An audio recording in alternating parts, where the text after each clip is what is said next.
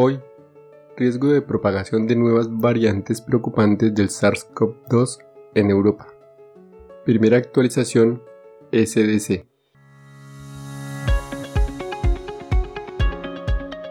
Este es un podcast en el que desde el ojo de la ciencia aprenderemos del coronavirus y de la enfermedad COVID-19.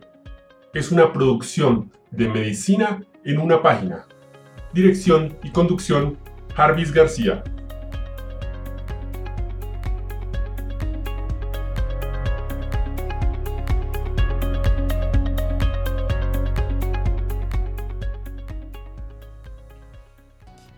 El Centro Europeo para la Prevención y Control de Enfermedades SDC, el 21 de enero del 2021, publicó en su página de internet la última actualización sobre las variantes SARS-CoV-2.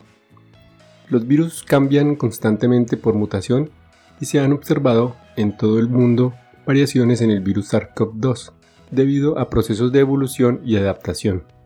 Si bien la mayoría de las mutaciones emergentes no tendrán un impacto significativo en la propagación del virus, algunas mutaciones o combinaciones de mutaciones pueden proporcionar al virus una ventaja selectiva, como una mayor transmisibilidad o la capacidad de evadir la respuesta inmune del huésped.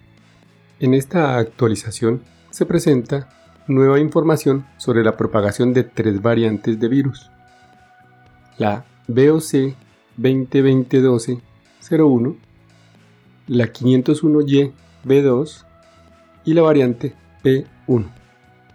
Estas variantes se consideran preocupantes debido a mutaciones que han provocado un aumento en la transmisibilidad y un deterioro de las situaciones epidemiológicas en las áreas donde se han establecido recientemente.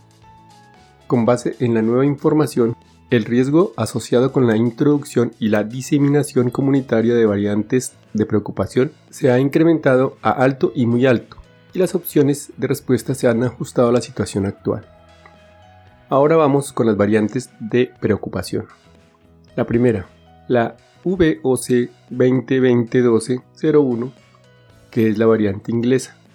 Se identificó por primera vez como motivo de preocupación en el sur del Reino Unido, en diciembre del 2020.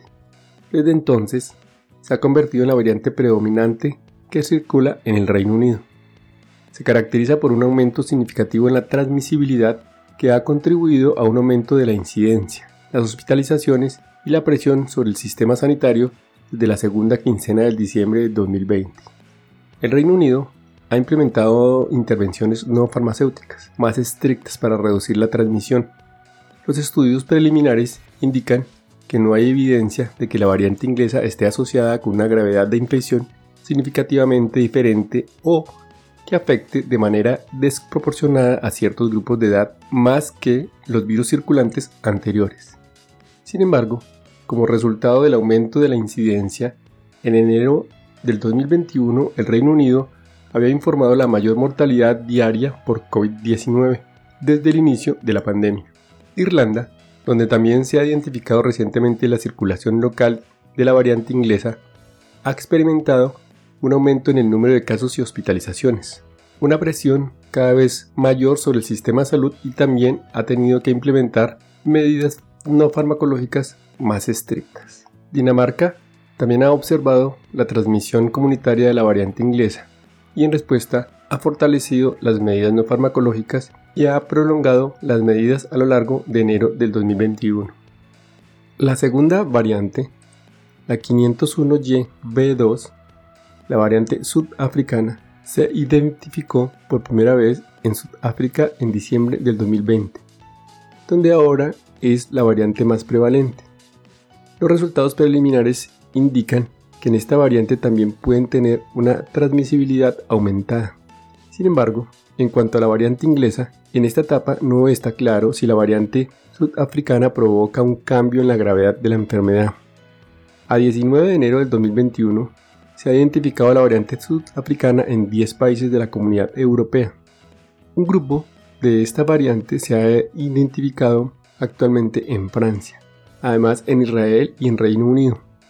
También han informado casos de grupos mm, de variantes sudafricana en relación con viajes. Los casos restantes identificados en la comunidad europea han estado relacionados principalmente con viajes, pero solo desde Sudáfrica. La tercera variante, la P1, la variante brasilera, hasta ahora solo se ha identificado en Brasil y en viajeros de Brasil, en su mayoría del estado del Amazonas, reportados en Japón, Corea del Sur.